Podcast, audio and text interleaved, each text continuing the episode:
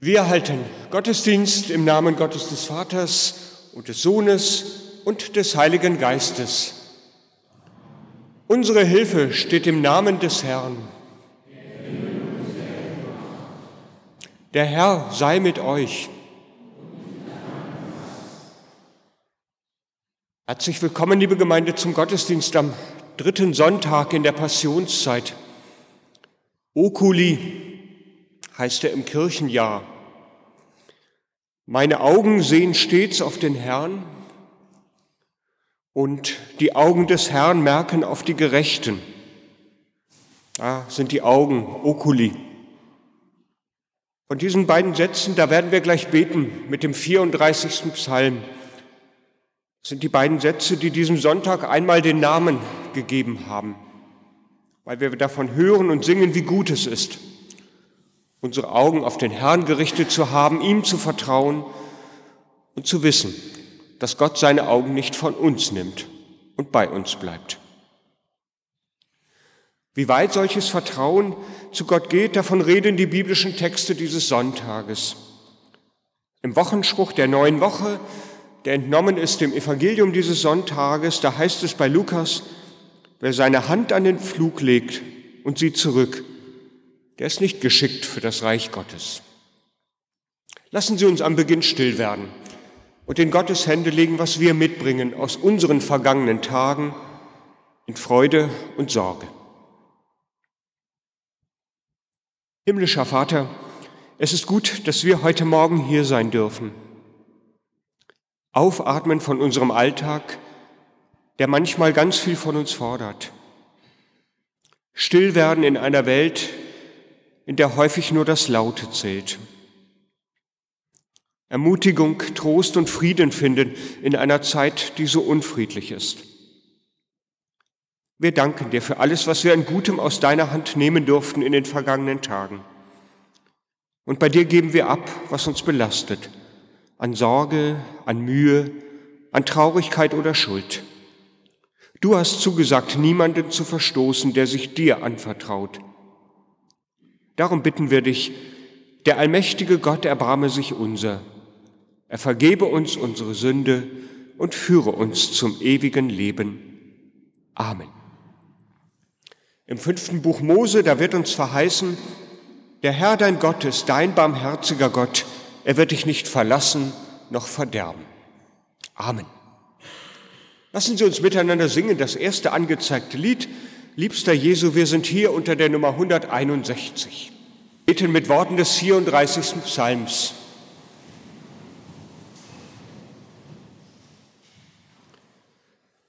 Meine Augen sehen stets auf den Herrn, denn er wird meinen Fuß aus dem Netze ziehen.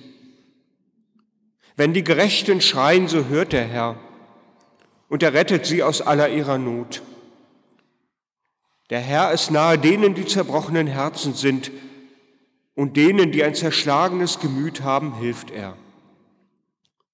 Der Gerechte muss viel erleiden, aber der Herr hilft ihm aus alledem. Der Herr erlöst das Leben seiner Knechte, und alle, die auf ihn trauen, werden frei von Schuld. Die Augen des Herrn merken auf die Gerechten und seine Ohren auf ihr Schreien. Gütiger Gott, deine Augen sehen auf uns. Vertreibe unsere Sorge und die Angst, allein zu sein. Lass uns auf dich sehen und auf dein Erbarmen, dass du uns zuwendest in Jesus Christus, deinem Sohn, der mit dir und dem Heiligen Geist lebt und Leben erhält von Ewigkeit zu Ewigkeit. Amen. Die Epistel steht im Brief des Paulus an die Epheser im fünften Kapitel. So folgt Gott, so folgt nun Gottes Beispiel als die geliebten Kinder und lebt in der Liebe, wie auch Christus uns geliebt hat und hat sich selbst für uns gegeben als Gabe und Opfer Gott zu einem lieblichen Geruch. Von Unzucht aber und jeder Art Unreinheit oder Habsucht soll bei euch nicht einmal die Rede sein, wie es sich für die Heiligen gehört, Auch schandbare und närrische oder lose Reden sollt, stehen euch nicht an, sondern vielmehr Danksagung. Denn das sollt ihr wissen, dass kein Unzüchtiger oder Unreiner oder Habsüchtiger, das sind Götzendiener, ein Erbteil hat im Reich Christi und Gottes. Lasst euch von niemandem verführen mit leeren Worten, denn um dieser Dinge willen kommt der Zorn Gottes über die Kinder des Ungehorsams.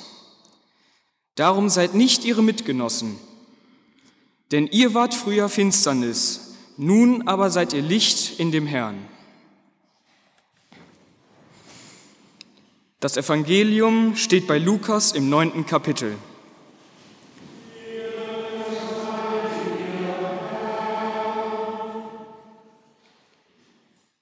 Als Jesus und seine Jünger auf dem Wege nach Jerusalem waren, sprach einer zu ihm, Ich will dir folgen, wohin du gehst. Und Jesus sprach zu ihm, Die Füchse haben Gruben und die Vögel unter dem Himmel haben Nester, aber der Menschensohn hat nichts, wo er sein Haupt hinlege. Und er sprach zu einem anderen, Folge mir nach. Der sprach aber, Herr, erlaube mir, dass ich zuvor hingehe und meinen Vater begrabe. Als Je aber Jesus sprach zu ihm, Lass die Toten ihre Toten begraben, du aber geh hin und verkündige das Reich Gottes. Und, an, und ein anderer sprach, Herr, ich will dir nachfolgen, aber erlaube mir zuvor, dass ich Abschied nehme von denen, die in meinem Haus sind. Jesus aber sprach zu ihm, Wer seine Hand an den Flug legt und sieht zurück, der ist nicht geschickt für das Reich Gottes. Die Gnade unseres Herrn Jesu Christi und die Liebe Gottes und die Gemeinschaft des Heiligen Geistes sei mit euch allen. Liebe Gemeinde, ab und zu, da spende ich Geld, wie Sie wahrscheinlich auch für Institutionen und Organisationen, die sich durch Spenden finanzieren und deren Arbeit mir für das Miteinander der Menschen wichtig erscheint. Oder auch, wenn eine besondere Notsituation vorliegt und Geld hilfreich ist für erste Hilfsmaßnahmen. Besonders freue ich mich, wenn ich dann nach ein paar Wochen ein Dankeschön oder vielleicht sogar einen Bericht bekomme, was unter anderem mit meiner Spende getan wurde. Das gibt mir dann ein Stückchen Sicherheit, dass es denen hilft, für die es gedacht war. Vielleicht geht Ihnen das ganz ähnlich. Ja, mit den Spenden, da sind wir vorsichtig, fast misstrauisch.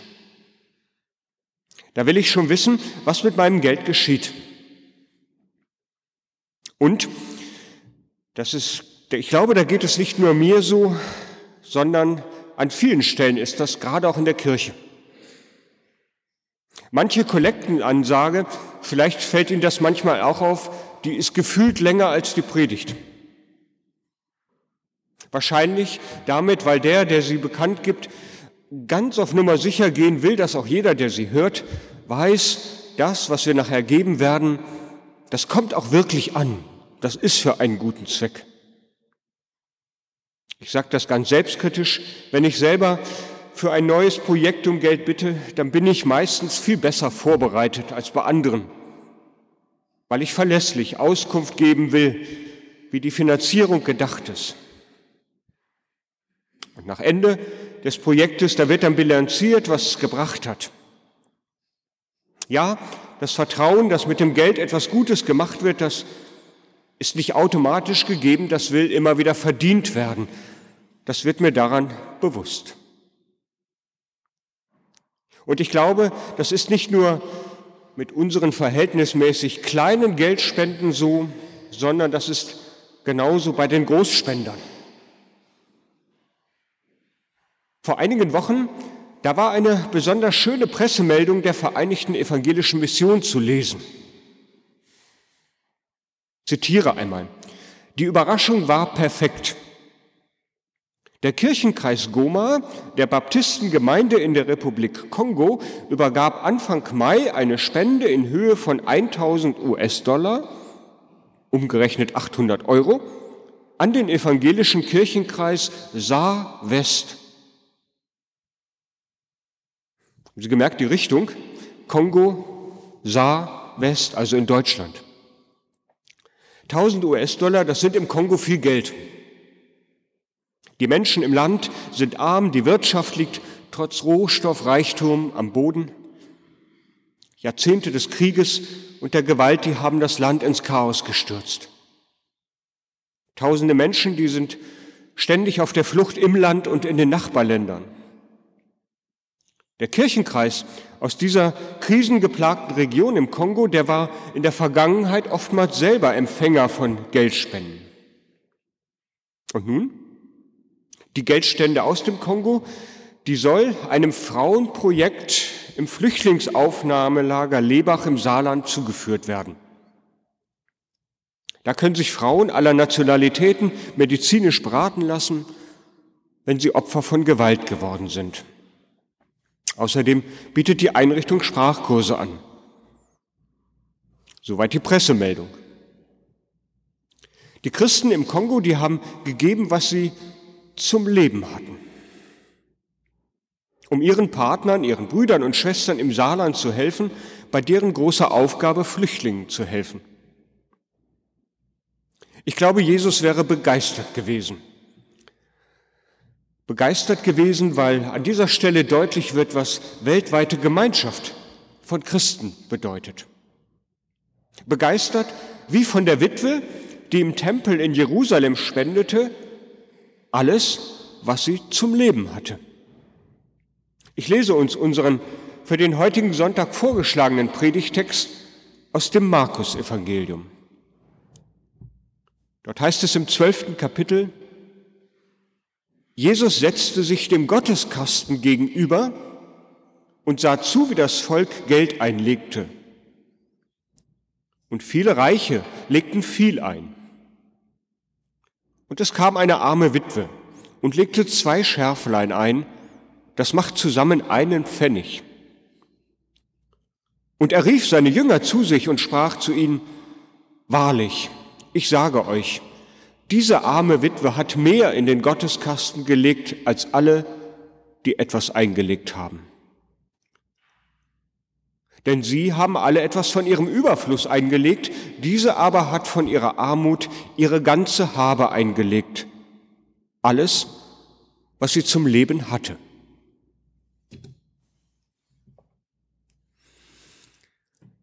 Eine spannende Szene. Jesus sitzt dem Gotteskasten, wie es dort heißt, wir würden heute sagen, den Kollektenbehältern an der Tür zu und schaut zu, was die Leute einlegen. Spannend und gleichzeitig sage ich, mir kommt das ein bisschen merkwürdig vor. Bei uns, glaube ich, undenkbar, dass ich nachher am Ausgang der Kirche mich da hinten neben diesen einen Sammelbehälter stelle und genau hingucke. Undenkbar, dass jemand kontrolliert, wie viel Geld Gottesdienstbesucher in den Kollektenbeutel oder den Sammelbehälter am Ausgang einlegen. Das ist doch meine private Sache, was und wie viel ich gebe, und dabei will ich nicht beobachtet werden. Das ist für mich auch gar nicht zu diskutieren. Aber Jesus tut es ganz selbstverständlich. Offensichtlich hat er etwas ganz Konkretes im Sinn. Anders kann ich mir das nicht erklären.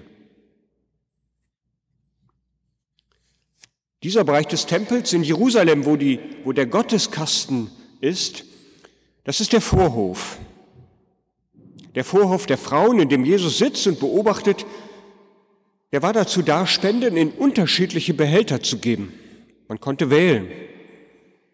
Für diakonische Aufgaben, für Hilfen für Arme und ich vermute auch genauso zur Unterhaltung des Tempels zum Beispiel.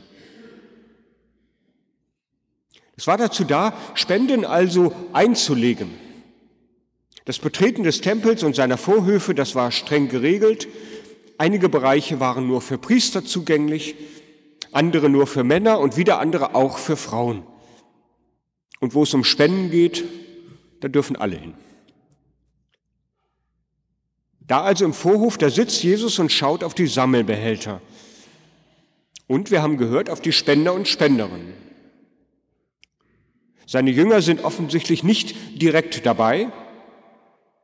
Vielleicht könnte ich mir vorstellen, bewundern sie noch die wunderbaren Säulenhallen des Tempels, die prächtig geschmückten Räume. Und dann entdeckt Jesus etwas und er ruft sie heran. Er ruft sie heran, weil er ihnen etwas ganz Wichtiges zu sagen hat über den Wert der Spende dieser armen Witwe. Er stellt die Witwe heraus, sie ist unter allen Spendern etwas Besonderes, weil, so sagt es Jesus, sie gibt alles, was sie zum Leben hat. Sie gibt alles, was sie zum Leben hat. Die anderen geben vom Überfluss, so erklärt Jesus. Und deswegen sind sie aber nicht zu verurteilen. Wenn wir genau hingucken, passiert das auch gar nicht. Macht Jesus nicht. Zum Glück. Denn damals wie heute braucht es immer auch die Spenden von den wohlhabenderen Menschen, um besondere Projekte zu verwirklichen, Menschen zu helfen, Teilhabe zu ermöglichen oder vielleicht auch um ein Kirchengebäude und ihre Zukunft zu erhalten. Also Jesus urteilt nicht, sondern er stellt einfach nur fest. Die Reichen geben von ihrem Überfluss. Punkt. Mehr nicht. Und in der Tat, so ist es bis heute. Und ich sage mal gut, dass sie es so machen. Aber die Witwe, die sieht Jesus als etwas Besonderes an. Denn sie ist arm und gibt dennoch alles, was sie hat, als Spende für die Aufgaben des Tempels. Das ist anders, als vom Überfluss zu geben. Es ist, so sagt Jesus, die größte Spende von allen, weil sie eben alles gibt. Die Witwe, die übrigens in der Erzählung bezeichnenderweise gar keinen Namen hat. Häufig haben die wichtigen Personen in biblischen Geschichten einen Namen, hier bezeichnenderweise keinen. Die gibt ohne zu rechnen, sie gibt ohne zurückzuhalten, Sie gibt ohne zu wissen, ob wohl bei ihr zu Hause noch genug Geld da sein wird für morgen. Sie legt am Ende ihr Leben in Gottes Hand. Ich glaube, dass genau da der besondere Punkt liegt. Nun könnte man fragen, ist das nicht ziemlich leichtsinnig? Bei aller, bei allem Gottvertrauen? Warum behält sie die zwei Münzen nicht? Dann wäre sie doch für morgen zunächst einmal versorgt und müsste nicht dann der Gesellschaft zur Last fallen oder, wie das damals üblich war, dann der Familie des verstorbenen Mannes, der für sie sorgen muss. Möglicherweise also gerät ja die Witwe durch ihre eigene Schuld schon morgen in Not. Und sie hat eben kein soziales Netz, das sie auffängt keine Rentenversicherung, wo wir wissen, da kommt dann irgendwann auch wieder das nötige Geld, keine Lebensversicherung oder irgendeine private Vorsorge. Warum lobt also Jesus dieses sorglose Verhalten trotzdem, stellt es so heraus? Was würde werden, wenn wir alle so handeln würden? So könnte man fragen. Übrigens umgekehrt ist es auch eine spannende Frage, habe ich festgestellt in der Vorbereitung. Ja, was wäre denn dann wirklich, wenn alle so handeln würden? Wäre dann alles schlechter? Würde dann alles zusammenbrechen? Oder vielleicht manches sogar besser sein? Aber bleiben wir bei unserem Predigtext. Entscheidend für Jesus ist die Tat, dass diese Frau, wie habe ich eben gesagt, ihr Leben am Ende in Gottes Hand liegt. Das Leben, das gründet nicht auf Geld, sondern auf Gott und deswegen lobt Jesus diese Witwe. Weil er solches Vertrauen, wie die Witwe es tut, es hat, auch den Jüngern und ich glaube allen seinen Nachfolgern wünscht. Darum erzählt er diese Geschichte. Immer wieder ist das seine Botschaft. Zum Beispiel in der Bergpredigt. Da sagt er ja, sorgt euch nicht um euer Leben, was ihr essen werdet, noch um euren Leib, was ihr anziehen werdet? Ist nicht das Leben mehr als die Nahrung und der Leib mehr als die Kleidung? Schaut auf die Vögel des Himmels, sie säen nicht, sie ernten nicht, sie sammeln nicht in Scheunen, und euer himmlischer Vater ernährt sie doch. Seid ihr nicht viel mehr wert als sie? Wer von euch vermag durch Sorgen seiner Lebenszeit auch nur eine Elle hinzuzufügen? Sorgt euch nicht um morgen. Euer himmlischer Vater sorgt für euch. Das klingt schön, das, da schwingt eine gewisse Leichtigkeit drin und viel Freude, denke ich, auch am Hier und Jetzt. Freude, weil die Frau selber einmal etwas geben kann. Für Jesus ist also die Witwe ein Vorbild. An Menschen wie ihr, da sollen die Jünger sich und seine Nachfolger orientieren, wenn es darum geht, das Reich Gottes zu bauen. So ist für Jesus diese Witwe auf diese Weise vielleicht auch eine Mutmacherin. Sie zeigt, wie es geht, sein Leben Gott anzuvertrauen und die Sorgen um morgen loszulassen. Und während ich so denke, liebe Gemeinde, da merke ich, da sperrt sich etwas in mir. Das ist ein anderer Typ von Mensch. Die Witwe als Vorbild, so konsequent, dass ich alles gebe und alles in die Hände Gottes lege. Trotz aller Begeisterung für ihre Tat, so zu geben, wie die Witwe gegeben hat, ich merke, das fällt mir schwer. Da bin ich ehrlich. In meinen Augen ist das nicht vereinbar damit, dass ich ja auch noch andere Verpflichtungen habe für meine Familie, für meine Altersabsicherung und so weiter. Nein, an diesem Punkt, da gelingt es mir nicht, Jesus nachzufolgen. Das bleibt ein Anstoß, eine offene Frage, die zu beantworten mir wehtut. Da bin ich ehrlich. Und doch, vielleicht verlangt Jesus ja auch gar nichts Unmögliches von mir. Auch wenn ich mir nicht vorstellen kann, so zu geben, wie die Witwe gegeben hat, irgendwie inspiriert mich ihr Vertrauen auch. Es irgendwie doch zu versuchen, so zu handeln. Übersetzen in meine Zeit. Die ewigen Sorgen über morgen zum Beispiel abzugeben an Gott und schlaflose Nächte hinter mir lassen, das fängt zum Beispiel bei meinem persönlichen Gebet an. Und das geht weiter dahin, dass ich vielleicht das nächste Mal widerspreche, wenn jemand zu mir sagt, ich glaube ja an Gott, Herr Kirchhoff, aber die Kirche, die brauche ich nicht. Das wäre für mich so ein nächster Punkt, dafür dann für die Gemeinschaft der Christen einzutreten, die sich gegenseitig hilft. Denken wir an die Menschen im Kongo und im Saarland. Das geht weiter dahin, meine Zeit und meine Freundschaft anzubieten und zu verschenken, ohne darauf bedacht zu sein, dass ich das zwingend nun gleich wieder bekomme. Für mich sind das ganz kleine Schritte auf dem Weg, vielleicht sogar sehr kleine gemessen an der Witwe, gemessen an den Christen aus dem Kongo. Aber wie heißt das? Viele kleine Leute an vielen kleinen Orten, die viele kleine Schritte tun, die können das Gesicht der Welt verändern, können zusammen das Leben bestehen. Übrigens, dieser schöne und weise Satz, der kommt auch aus Afrika, wie das Geld aus dem Kongo. Und die Geschichte, sie lässt sich, so habe ich festgestellt, auch noch ganz anders lesen.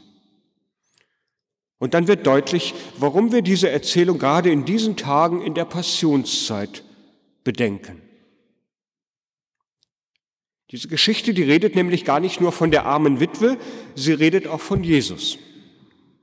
Und zwar nicht von Jesus als Beobachter und Deuter des Geschehens am Gotteskasten. Die Geschichte redet auch davon, was bald geschehen wird. Sie redet davon, dass Jesus sein Leben hingeben wird, dass er alles gibt. Um diese Pointe zu verstehen, da müssen wir einmal kurz auf das Ende des Predigtextes schauen. Da wird über die Witwe gesagt, sie habe so in der Luther-Übersetzung wörtlich, von ihrer Armut ihre ganze Habe eingelegt, alles, was sie zum Leben hatte. Und die letzten Worte dieses Satzes, die sind schon eine Deutung.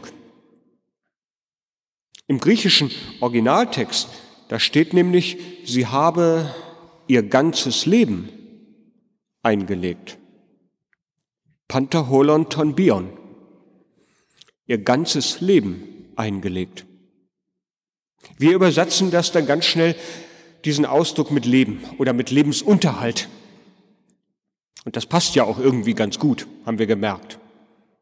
Aber wenn man es ganz ernst nimmt, dass man die Worte auch so verstehen kann, dass da ein ganzes Leben gegeben wird, dann ist man sofort doch bei der Passionsgeschichte Jesu angekommen.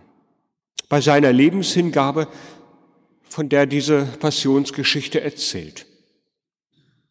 Und wenn Sie vielleicht nachher zu Hause noch einmal den Predigtext aufschlagen und nur ein ganz klein wenig weiterblättern, eine Seite, zwei Seiten nur, dann sehen Sie sofort, kurz nach der Geschichte von dieser Witwe, die Jesus dort, von der Jesus erzählt, beginnt die Leidensgeschichte Jesu. Es ist gewissermaßen diese Erzählung eine Vorbereitung. In dem, was die Witwe tut, da sieht Jesus das vorweggenommen, was er bald selber tun wird. Er gibt sein Leben hin, er gibt es hin für uns und damit wird er etwas beenden, was in der Geschichte von der Witwe immer noch vorausgesetzt ist. Er wird die Vorstellung beenden, als könne unser Verhältnis zu Gott irgendwie durch Opfergaben oder durch Geld von uns aus geregelt werden. Er selber bringt sich gewissermaßen als dieses Opfer dar, durch das alle anderen menschlichen Gaben abgelöst werden. Ich glaube, darüber lohnt es sich weiter nachzudenken. Darüber bietet uns die weitere Passionszeit. Heute sind wir am dritten Sonntag der Passionszeit angekommen und dann ganz besonders der Karfreitag, manchen Anlass. Was es bedeutet, dass Jesus alles hingibt und wovon und wozu uns dann diese Hingabe befreit, nämlich unsere Sorge in die Hände Gottes zu legen. Und der Friede Gottes, welcher höher ist als alle Vernunft, er bewahre unsere Herzen und Sinne in Jesus Christus,